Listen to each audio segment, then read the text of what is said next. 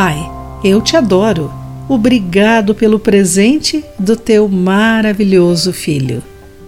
Olá, amigo do Pão Diário, que bom que você está aí para acompanhar a nossa mensagem do dia. Hoje vou ler o texto de Sheridan Voice com o título Fascínio de Natal. Eu estava em Londres uma noite para uma reunião. Chovia muito e eu estava atrasado. Corri pelas ruas, virei uma esquina e depois parei. Dezenas de anjos pairavam sobre a Regent Street, suas gigantescas asas brilhantes estendendo-se sobre o tráfego. Feitos de milhares de luzes pulsantes, essa foi a exibição de Natal mais incrível que eu já vi. Eu não era o único maravilhado. Centenas alinhavam-se na rua olhando com admiração. O fascínio é central na história do Natal.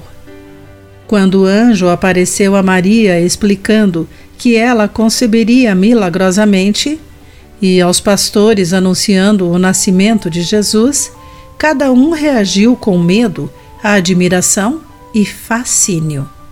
De acordo com Lucas, capítulo 1, entre os versículos 26 e 38.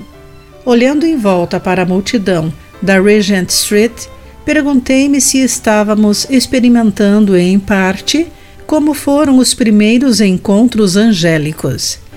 Um momento depois, notei outra coisa. Alguns dos anjos estavam de braços levantados, como se também estivessem olhando alguma coisa como o coral angélico que começou a cantar com a menção de Jesus, parece que os anjos também podem ser surpreendidos com fascínio ao contemplá-lo. O Filho irradia a glória de Deus, expressa de forma exata o que Deus é. Hebreus capítulo 1, versículo 3. Brilhante e luminoso, Jesus é o foco do olhar de todos os anjos de Deus.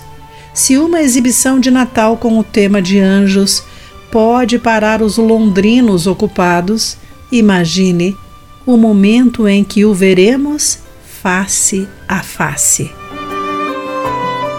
Querido amigo, como podemos partilhar o fascínio do Natal?